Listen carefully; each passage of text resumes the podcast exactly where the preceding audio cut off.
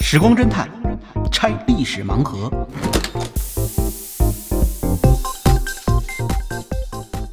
拆历史盲盒，找萨苏。哎，萨苏老师好。哎，龙猫你好。对，当今世界啊，两大这个冲突热点地区，一个是乌俄乌战场，一个就是加沙地带这个算现在叫哈以冲突了。我一听你就是说想告诉我们跟我们说打仗的事 儿。我跟你说吧，这个其实评论打仗的里头有好多人的脑子都有点问题。为什么这么说呢？你就看吧，就是说，呃，都很极端。嗯这方面就说那方面是完全的恶魔，那一方面又说这方面是完全的呃恶魔。那么实际上呢，大家都是人呢啊，既然是人类的话，其实差别不会那么大。对，有正面那么冲突就有这个呃阴谋诡计。但是这里面有很嗯多人，他就是说思想比较极端吧，对，但是我们呢也没有办法去纠正人家，但是有些事儿，我觉得我们大家还可以大家一起呃纠正纠正。对，今天就想纠正一个，就是说什么呢？这俩地方其实都有一些传言说各方使用了所谓化学武器。啊，没错儿。呃嗯其实这很多朋友呢，倒不是说有意的专门传播这个消息，他呢实际上呃，可能还是根据一些呃有些人的报道吧，或者有一些呃一说起来就是什么什么武器出来了，呃一看没见过的啊，又不是核武器，然后觉得是说这武器吧能够整个改变战争进程，那你说这具有这种特性特征的会是什么东西呢？生物武器，要不然就是化学武器，嗯，因为要不然正常规武器怎么可能说它一介什么兵器就改变了整个战场？是似乎不大像啊，所以一般就是认为啊，出了一个什么什么弹，这是化学武器；那边出了一个什么什么化学武器。嗯呃，还有一些呢，就是对当地的情况呢不太了解。你看，比如嗯说，呃，因为我这边不站边儿啊，我们说这个情况，他说那个以色列，说以嗯色列这个没有加入这个呃，就是禁止化学武器啊禁公止化约学。武器的公约。嗯那么以色列呢，就应该是在使用化学武器啊，他要使用化学武器。其实这个吧，嗯，有点失之偏颇，嗯，因为我们去过以色列的朋友都知道，在那儿没法使用化学武器。呃为什么这因么为讲呢？那个化学武器吧，它使用是有一定条件的。嗯你看以色列，它使用化学武器，它能上哪儿使去？嗯，一个就是在它国内使，一个是在国外使，是吧？只有这两种情况，国内它不能使上太外狠星球了去使吧？对，如果在国内使，以色列是一个南北狭长的一是嗯个国家，它其实呃领土面积非常狭小，而且呢呃建筑密集。如果它使用化学武器的话呢，估计给自己人造成的杀伤比给敌人造成的杀伤还要大。嗯，杀敌八百，自损一千。啊，有这种可能。你看以色列本来它人口就不太多，它突然一下给自己弄死一大批的话，嗯是我觉得是实在没道理。嗯那么对外使用呢？对外使用呢，它其实主要就是要么是在呃，比如说约旦河东岸，嗯要么呢就是在加呃那个西奈半岛，嗯，呃，就还有戈兰高地。嗯那这些地方共同的特点是什么呢？要么就是荒漠，要么就是呃山区，嗯都是风力很大，呃，地域比较开阔。啊，当然，戈兰高地地域不开阔，但地戈兰高地对风很大。是就在这种地方，你要使用化学化学武器的话呢，天知道你到底会打到谁。这一说，突然想起那个这个所谓古代里边火攻啊，火攻那你看风向，哦，对，那不是有说这个诸葛亮草船借箭的时候，对吧？曹操想了想，最后是觉得不太可能哈。不是曹操是这么说，就是嗯有人说啊，曹操当时想了想，觉得这个放箭吧未必拦得住啊，嗯我说放火箭吧。啊，放火箭如果放火箭的话呢，估计呃，诸葛更快亮就了得练游泳的事儿了。哦，对，诸葛亮跟鲁肃俩就得游泳去了。 是啊，那这个化学武器其实当时就我们就看这情况呢，以色列它之所以不签那个条约啊，嗯可能主要出于他自己对于立国观念的看法，就是他嗯呃这个国家很小，他就得像个硬核桃似的啊、就是做嗯当平头哥。那这样的话呢，就是什么武器我都有可能用，啊嗯我不可能做任何的这种妥协，包括核武器。你看他好像也没签说我不不使核核武不器扩的，散他啊他也没讲这个问题。嗯那么这样一来的话呢，他至少保留了使用这种武器进行报复的权利啊，就说是一个态度啊啊，，它是一个态度而已嗯。但是真要说用的话呢，实在不太适合啊，是不太适合在那儿用啊。那么从这个角度来说，就从科技的角度来说，就我们就知道化学武器其实使用呢有一定的限制，嗯而且它在合成啊什么的方面，对于科技也有较高的要求。嗯呃，这样一来，我们其实就可以看到，世界上能使用化学武器作战的国家其实并不太多。嗯，而我们现在呃，在不论是俄乌冲突还是在巴以冲突之中呢，提到的很多所谓的化学武器，有些朋友一看就是说这是化学武器。那、嗯其实呢，最后我们看到应该都跟化学武器没有太多的关系。是，比如说老说的这个白磷弹，当然很可怕，这个嗯啊，最近呢，就是说到白磷弹，很多朋友就说是这个算不算是化学武器啊？嗯还有呢，有一位还跟我说呢，说这个，因为我当时给他讲了，我说白磷弹呢，这玩意儿可能不能算化学武器。嗯啊，然后他就跟我想了想，就跟我说说白磷弹不能算化学武器，但是如果长期使用的话，啊。那么从长远观点来看，它是不是也会造成化学污染？这算不算也算化学武器？似乎有点道理。呃嗯，啊，呃能猫，你真的这么认为吗？嗯那我您就知是道白猜磷蛋它主要是干嘛的吗？ 得了，看来还真得普及一下呃这知识啊，普及一下，普及一好吧下。我们再讲一讲啊，就是白磷弹呢，实际上是一种呃很可怕的武器。嗯呃，我们看到呢，就是在俄乌战场上面，有人说呢，他使用了嗯使用了啊、白磷弹，嗯也有人说在呃以色列和呃哈马斯作战之中，以色列使用了白磷弹。嗯但是我们现在看到他使用真正出现白磷弹的录像，就是说使用白磷弹的录像呢，很有可能还都是在叙利亚使用的，哦，就这倒都听不是说在过这两个嗯地方使用的这个呃拍摄下来的片子影像嗯很有可能是在叙利亚使用了。当然，在俄乌战场上现在很可疑，就是在有几个地方可能它确实使用了使用了这种白磷弹。嗯那白磷弹主要的特点是燃烧，嗯，就是磷。你想，这个它是对可以自燃的一就种是燃物质点很低那么白磷弹实际上就是以磷为主要的呃攻击介质，嗯然后呃发挥作用的这样一种武器。嗯它不靠爆炸来杀伤对方，而靠强力的燃烧嗯给对方造成伤害。最狠的一点呢哦，它还不是像说，比如说我火焰喷射器一下进去以后，呃，发生这样的燃烧，把整个洞都烧烧都烧空了这样的情况，它不是。它其实主要是呃，直接打到你身上之后，因为它燃烧的时候是无法熄灭的，它会一直烧到骨头里去。哦，就是一旦比如说这个人手上着火了，那除非把这只手砍掉，否则没法灭火。哎呦，这是确实够可怕的。所以这是很可怕的、嗯啊。那么有点像中国古代呃，就是武侠小说中所说的化石粉，嗯就沾上之后，它就会一直烧到骨髓里去啊。所以经常在说，呃，我看到有报道，就是白磷弹下来之后，有人着火了，那么他会把周围的战友全都一块儿烧死，因为他会去求救。只要他报往到别人战友嗯身上了扑别人身上也会着火，让别人嗯再去报别人。那这样的话就会造成，呃，白人磷传弹的人传染。嗯但是有个问题，它毕竟是燃烧弹呢，嗯，它实际上是一种燃烧弹，它不是化学武器，嗯也不是利用化学武器的功能来杀人的，嗯所以它在燃烧之后就没了。哦，它不会流残烧留气不能说一点儿一寸没有，但它嗯从它的功用来说，它就是烧的，嗯它的主要物质都要在燃烧之中耗尽。嗯那，么烧完之后就没了，它怎么搞化学污染呢？这的确是个问题。这东西是谁发明的？最早是呃，白磷弹其实发展的时间比较早，呃，要使用说用白磷来做武器，那一直追溯追溯到中世纪都有啊使用它的。中世纪就有了对，。中世纪就有。呃，有有很多我们说的化学武器，实际上也是很早就出现了。嗯举个例子来说，我嗯们在呃现在看到呢，当年八国联军入侵北京的时候，啊、嗯就是八国联军当时入侵的时候，就可能使用了化学武器，嗯，因为在呃目前看到的记载之中提到呢，他在攻打天津的时候，当时出现了非常奇怪的场面。就是他们进攻这个中国军队阵地的时候，当时清军也进行了顽强的抵抗，嗯呃，清军的守将叫罗荣光，李鸿章手下有两员大将，他是永远不动的，一个呢是他的侄子，呃，张文轩，一个是罗荣光，就是他嗯爱将罗荣光。这两支部队呢，张文轩是守在刘公岛上，嗯所以他是守卫北洋水师的大本营的。那么罗荣光呢是守在大沽口，他是守护京师门户的。对，这两支部队他永远不动，所以这两支部队也是非常精锐的。张文轩的部队呢，最后在保卫威海卫的作战之中消耗殆尽，他自己呢也自杀身亡。那么这是一八九五年的事情，呃，五年之后，在大沽口，罗荣光再次指挥部队和呃入侵的敌军作战。最后，罗荣光呢也是战败之后自杀殉国。而他嗯战败之后，当时发现有很多人清军依然举枪怒目，还做这个射击状，那是还在营地上，但是呢，用手一推就倒下了，嗯就实际上人已经死掉了。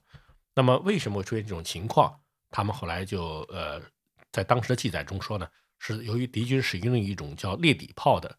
武器，裂裂底炮实际上就是当时的化学炮，就是它发射的炮弹里面带有氯气，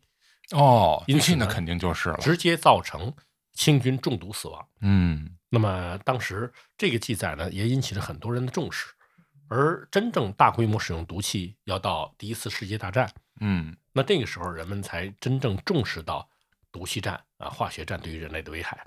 哦，是这么一个过程哈。这是化学武器哈。嗯嗯嗯你看刚才说到的那个化学污染，倒是有一种武器，呃，它也能造成化学污染，嗯但是呢，它应该不算化学武器。那这种武器呢，就指的是以色列的海绵炸弹。海绵炸弹，海绵炸弹，嗯海绵炸弹又叫泡沫炸弹，嗯，它主要的作用是什么呢？它不是爆炸，嗯，它有点像什么呀？有点像我们现在的染发剂。现在我们的染发剂常常会出现两种呃不同颜色的药膏，那这种药膏混混合之后，它就会变成最后染发的呃染发的这样的、呃、有这种效果的药剂。嗯，但如果不混合呢，它们永远不会变成黑色。那么，呃，泡沫炸弹也是如此。呃，它里面也是有两种药剂。那么，当它混合之后，它就会冒出大量的膨胀的泡沫。这种膨胀的泡沫呢，呃，它凝固之后比水泥还要坚固。所以，以色列军队就把这种所谓的泡沫炸弹直接投入哈马斯的隧道之中。那么它爆炸，因为它爆炸的威力其实很小，它就是把这两种药剂混合，混合以后在当地呢就会产生大量的这种泡沫产生，然后呢把这个洞口整个塞死，塞死之后不是说泡沫没了就可以打开了，而是它凝固，凝固以后就比水泥还硬，这样啊出不来了，这人就里面的人就出不来了。哦所以有人就说，呃，以色列这是准备把哈马斯的地道呢都变成哈马斯的坟墓。那么现在确实已经封了一百三十多个地道了。嗯，那么其中也大量的使用了这种呃泡沫炸弹。这个泡沫炸弹呢，人们就说最后看到它其实也不是化学武器，因为嗯它并不通过中毒等等方式去杀死对方。对它没有毒性，嗯，但是呢，如果长期的存在呃地表之中，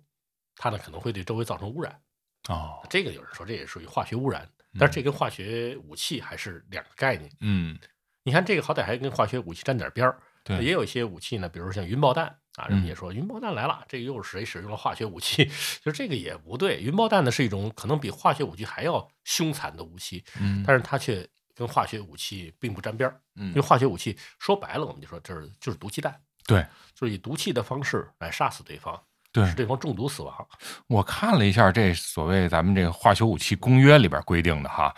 就是这种由生物制成的，但是是非活体的毒性材料，还有这些呃，就是任何有毒素的化学品，无论其来源，这些都算化学武器。像什么鼠疫什么这些，应该都属于是生物武器范畴了。的确对吧如此，嗯就是它这个化学武器呢，其实主要还是要有毒呃毒死对方。对，啊，那嗯么如果你不是毒死对方的话，那就不能算化学武器。嗯，云爆弹就是这样，哦云爆弹它其实呃爆炸之后嗯会造成大量的人员的伤亡，嗯，而且呢死状跟化学武器很相似，啊都是窒息，恨不得把自己的喉咙都掏出来这种情况，嗯，但是它原理却不相同。它是物理的是云吗？爆弹呢实际上是在呃越南战争之中，美军曾大量的使用，哦，它主要是当时针对呃越南北方的呃作战部队，嗯那么它的作战方式是这样的：首先把炸弹投到对方的头上去，在空中爆炸。空中爆炸以后呢，它会产生大量的爆炸气体，嗯也就是含有爆炸呃，也就是含有化学炸药成分的这样的烟尘。那么它呢是从空中，呃因为它比空气的比重要稍微呃大一点，嗯所以它会逐渐的沉到地面。沉到地面之后，这时候再发弹把它引爆，把它引爆的同时，它会造成大量的冲击波的杀伤。更重要的是，它会把周围的所有氧气全部消耗干净，哦，这就会造成对方隐藏在比如工事里面、隐藏在地道里面的人员因为缺氧而死亡。嗯。那这种杀伤方式确实比化学武器可能还要残忍。它就是所有这些可燃物质全都弥漫在你周围了，就对这么一种效果。哎对呦，，而且天关哪，键是它爆炸的时候，它会把氧气都夺走。嗯嗯嗯，那么无论是人类还是生物的话呢，呃，都没有办法再对生你存没被炸下去死也得窒窒息而死，你看，像比如说呃化学武器，其实在使用的时候呢，往往还有幸存者，嗯因为在一战的时候，当时呃发明了防毒面具，不对知道对对能帮您注意到这个防毒面具像是什么动物的这个造型呢？像什么鼠，鼹呃，鼠一般人们说是像一个猪鼻子啊猪鼻子啊，就对一对，个像猪鼻啊子像，一个猪鼻子。是是是，呃，当然跟能猫就不太像了啊啊，那可不这是是，肯定不是一回事儿。没鼻子我们它，是这样的， 它是这样的。这个当时呢，就是呃，当德军使用了氯气以后，嗯，在英法军队的阵地上呢，造成大量的人员的死亡。是但是来勘察的人员却发现附近的猪都还活着，而且还悠哉悠哉，哦，真是从这儿真是仿从这儿生来来的是然后吗？他大家就很吃惊了，说是不是猪就可以防毒气呢？嗯，结果把猪扔到这个呃实验室里面去的时候，发现它抗毒气的能力其实并不比其他动物强。嗯啊，照样该完蛋也完蛋。那么它究竟因为什么幸存下来呢？主要是因为战场环境。嗯当呃毒气弹爆炸的时候，猪会感到毒气的威胁，嗯然后他们就会把鼻子戳入泥土之中，因为它哦鼻子比较长，它鼻子鼻鼻腔的腔道也比较长，嗯那么里面就会充满泥土。那么当氯气和其他的气体通过这个猪鼻子渗透进来的时候，呃，氯气就被过滤了，这是一自制的防毒面具，自制的防毒面具，但是它可以获得氧气，嗯于是猪就生存下来了。哎，人们发现这个主意不错呀，于是就开始制造仿照猪鼻子的这个防毒面具。嗯它前面也是一个管道，这个管道呢里面装的是活性炭，嗯于是外面的毒气在经过的时候就被活性炭吸附，而干净的空气就可以呃送给人。嗯这样的话呢，只要戴上防毒面具就可以逃生了。嗯，那如果要是云爆弹呢， 那估计就是你戴上防毒面具也一样的完蛋。啊所对，嗯以那个真是没没跑啊，所以以并不是说化学武器就是最残忍的，有些武器比化学武器还要残忍。对，说到这儿倒想起来了，咱们说到这个呃防毒面具，其实您知道防毒面具跟希特勒有什么关系吗？ 希特勒用过防毒面具，哎，对，希特勒用过防毒面具，而且当时还差点儿因为用不上防毒面具，呃，死于战场。啊，如果他死了的话，倒是没有这个后来的纳粹了。哦，对，这样他在一战的时候当过兵，是他因在为一战这时个候不吗？但当过兵，嗯而且当时呢，也是因为中毒气，当时还曾经身负重伤。嗯呃，这也造就了希特勒后来的形象嗯啊、其实希特勒在一战、二战之中形象是完全不同的。如果我们去看希特勒在第一次世界大战时的照片，你会发现希特勒是个大胡子，哦他并不是后来的小胡子。嗯，那他为什么后来改成了小胡子呢？这后边小胡子，我听说是不是日本人不是管这叫卫生胡吗？对是就是防止病菌的呃这个传播，呃，大胡子也可以做到这一点。嗯那么希特勒为什么改成小胡子呢？呃，当时是有这个记录的，说是他当时在战壕之中，嗯呃，由于对方使用了毒气，嗯，那么他就急忙想戴上防毒面具，但是呢，由戴于不有大胡子没法贴腮，哦就是防毒面具你必须保持皮对肤和防毒面具的直接接触， 是呃，但是有胡子就等于中间隔住了嘛，那是等于毒气还可以从这个缝隙里面进来，不对不起作用。嗯他只好就是当时就是屏住气，呃，靠在战壕壁上嗯听天由命，嗯呃一直到憋不住气了才去吸一口。还幸好是当时呃，或者说对人类来说不幸的是，当时英法联军的毒气呢效果不是那么好，哦所以最后呢他还得以幸存。是这样，我还以为跟曹操似的呢，把割须啊不，这倒跟那个没有关 来系不及这对个，对嗯呃，但是呃，的确，这个防毒面具当时要求贴腮这一点呢，呃，到今天也还是有这个原则的。对，这就跟口罩一样，这个说到这个呢，倒是有一件有意思的事儿，就是我们看到呢，在俄乌战争打响之后，俄罗斯方面呢曾经多次呃提到说，乌克兰方面可能会使用呃化学武器，而且呢指责对方啊说你这个现在如果你要使用化学武器的话，我将进行如何如何之报复，嗯给人一种深刻的印象就是，呃，俄军当时呢很担心乌克兰使用化学武器，但是呢，当时我看新闻的时候我就在笑，我说这个应该不会的，啊、嗯俄军其实根本就没有担心乌克兰使用化学武器，他们只不过是一个宣传战。嗯那么能猫，你知道我是怎么推断出来的吗？嗯，通过乌克兰的经济实力，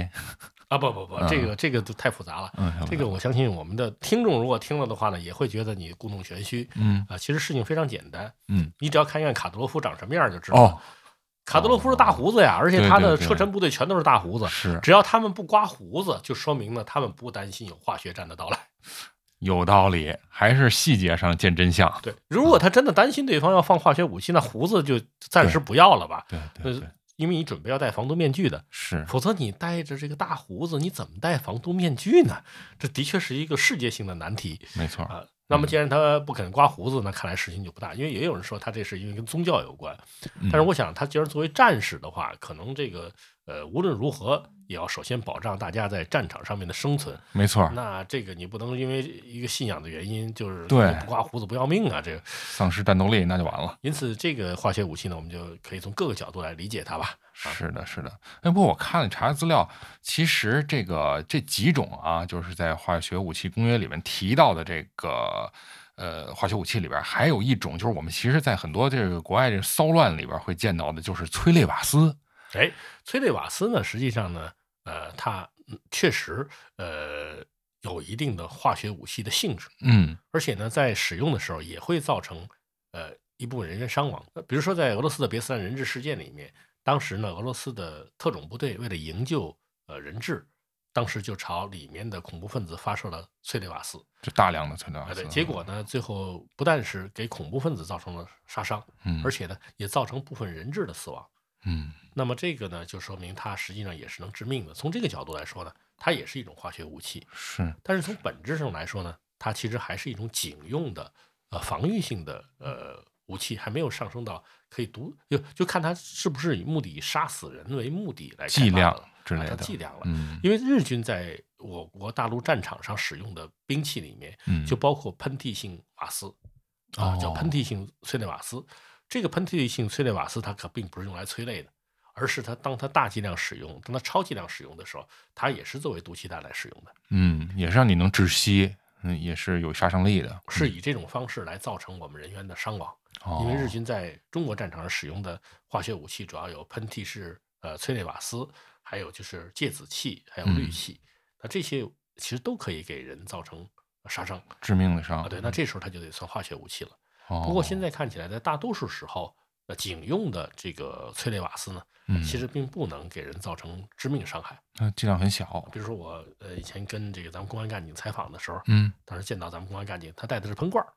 啊，对，胡椒喷罐啊，儿对，胡类椒似那喷罐儿种，，它啊其实就是带有这个催泪瓦斯的性质。嗯，结果他当时你说是胡椒，其实它里面肯对，肯定不不是只胡是对椒，是嗯啊，能用胡椒的话，咱们直接上上旁边那个直接超市买了就得 了。啊那么他当时呢，就是呃铐住了一个小偷，嗯然后这小偷呢还在进行反抗，嗯那么他呢就直接掏出喷罐儿，嗯，就在这个小偷的脸上啊，当时就喷了一下，嗯喷了一下就把他一只眼睛给让他弄得涕泪交流的。然哦后听到那小偷啊叫声就像狼嚎一样，嗯但这时候呢，他还用另外一只眼睛恶狠狠地来看着我们的警察，嗯啊，那意思还想伺机再往上扑。于是警察呢就立刻举起喷罐儿就自卫嘛，马上在他脸上就画了个八字儿，嗯画了个八字儿以后，这个人马上什么也跟什么也看不到了，就是嚎叫声更大。嗯啊，过了一会儿呢，就是呃，我们的联防队员也赶到，嗯就把他和他的同伙都抓获了。后来还破获了一个呃比较重要的一个盗窃连环案。那还挺但管是用呢，的，这就是个呃，嗯当时抓到他以后，很快、呃嗯洗干净之后呢，又用肥皂水洗过之后，一会儿他就正常了。啊哦，而像呃一般的喷嚏瓦斯呢，实际上呃比较常见的是用肥皂水，嗯肥皂水加到口罩上之后啊、就起到一阻隔了定过滤作用。嗯那么在呃抗战的时候，我们当时在没有这种条件的情况呢，有时候直接用尿浇在口罩之上，也能起到类似啊的作用。这真行吗？就是至少在我们冀中根据地，当时在地道战之中和敌军作战的时候，呃、嗯就是就是防御手册之中有一条就是这样，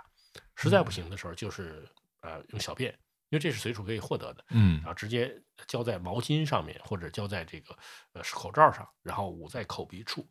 就可以呃一定程度上阻止敌军化学武器的使用。嗯，这还是极端情况下用。如果要是有水，其实用水应该也行，对吧？清水可能不行，清水不行清。水可能不行，因为、哦，呃我看到的是首先是使用呃肥皂水。嗯呃，那至于说具体里面有怎样的中和作用，我们嗯还不是太清楚，没有在这方面做过研究。嗯但至少是当时我们也在想办法来应对化学武器的攻击。但是这些应对呢，往往也是只能应对一种化学武器。要是对综合性的化学武器的攻击，或者是更新的化学武器，往往就很难应对。比如说像芥子气，因为嗯，芥子气是糜烂性毒气，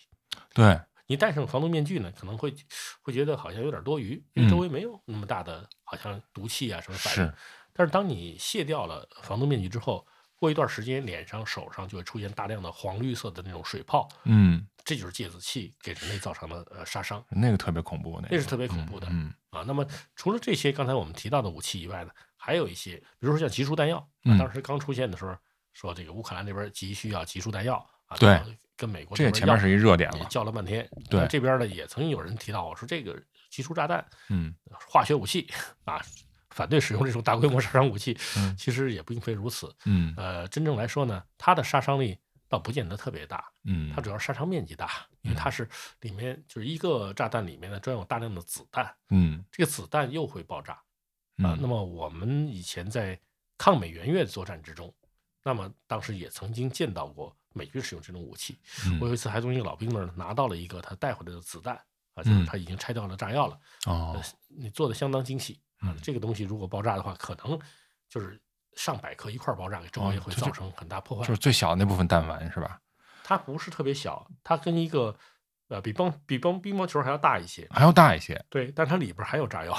就是它哦，里边还有依，次先是把这个上百枚的这种子弹抛出来，嗯然后子弹在空中再次爆炸，呃，又给人员造成杀伤。它主要杀伤人员的。嗯它的呃问题在哪儿呢？一个是它是大规模的，就是对于人员的无差别的杀伤。对还有一个问题呢，就在于它其实引爆率不是很高，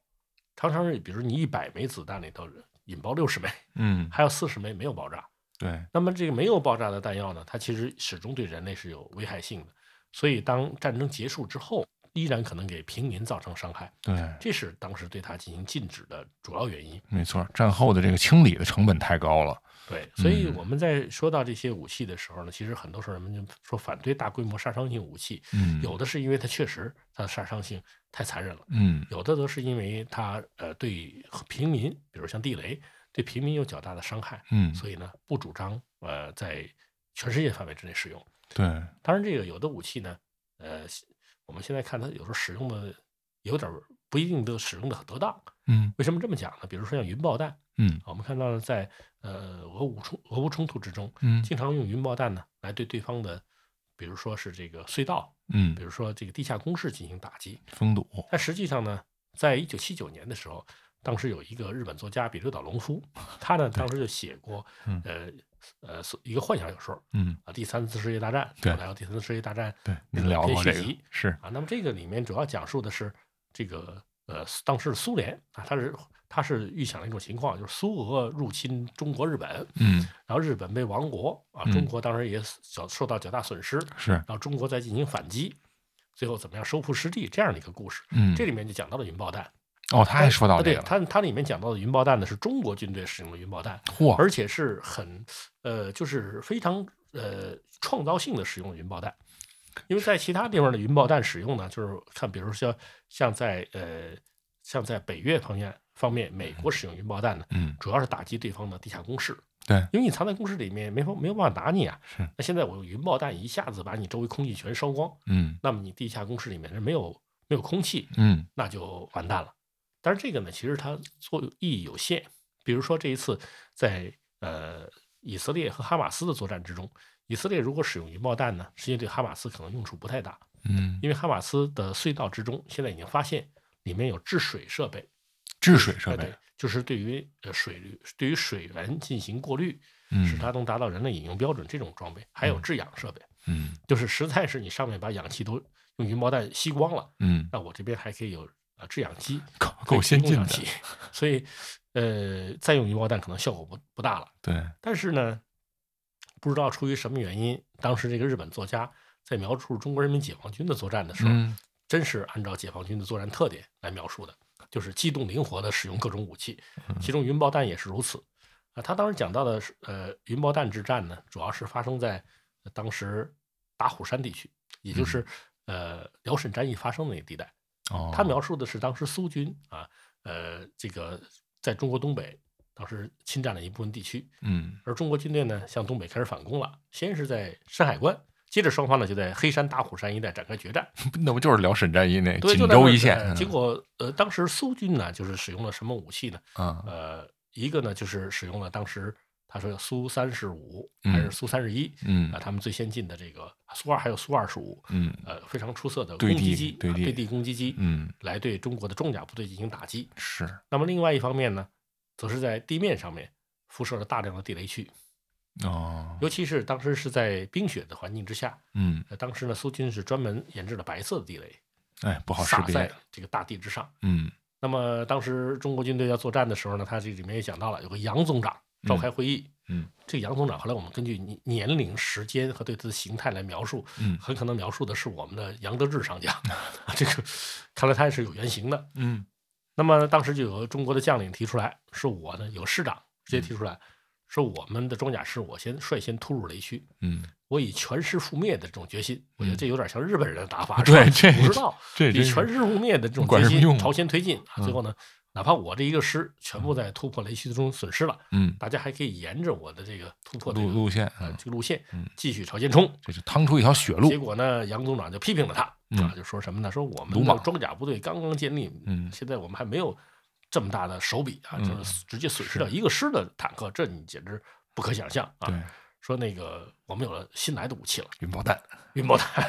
它是什么样的？直接把云爆弹投在对方的雷区的上空，嗯然后产生巨大的爆炸和压强，嗯，造成地面的地雷引爆，被引爆。嗯，好办法这是第好办法一，招这是第一招啊啊，还有而且还呢有，，嗯呃，他按照他的这个小说的设定呢是这样的，呃，嗯苏俄方面呢也考虑到中国军队可能突破雷区，嗯所以在雷区的后方也布置了大批的坦克和装甲车，嗯就是准备你也在突破雷区损失惨重的情况之下，马上对你进行包抄啊啊，包围消灭，用钢铁洪流淹没你。嗯结果呢，说中国当时的做法是先对雷区发射云爆弹，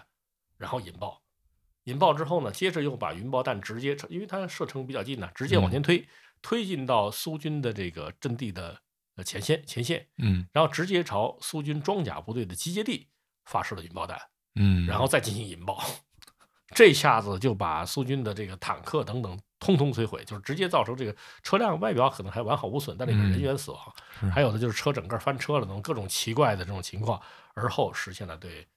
呃入侵军队的反攻，啊、成功的取得了胜利。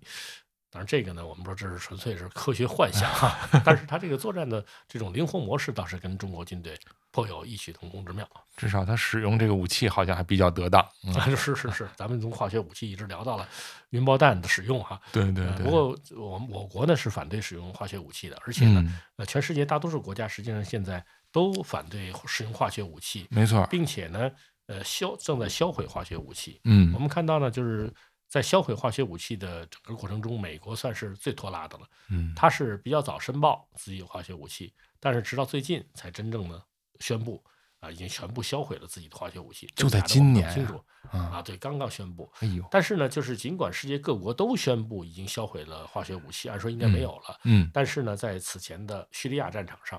还是是出现了化学武器的使用，这个是经过国际组织认定的。哦，他叙利亚方面呢也承认呃使用了化学武器，只嗯不过是双方在互相攻击。就政府军说是反政府武装，你们使用了化学武器；嗯反政府武装则是说是呃这个呃就是政府军他们使用了化学武器，只是双方谁使用了而已。又但是一使笔用烂确账实是事实，嗯，因此呃看来化学武器在人类头顶上的阴影还没有散去。没错，而且我听您刚才介绍吧，其实随着科技的发展，比化学武器更厉害、更恐怖的高科技武器，其实危害更大，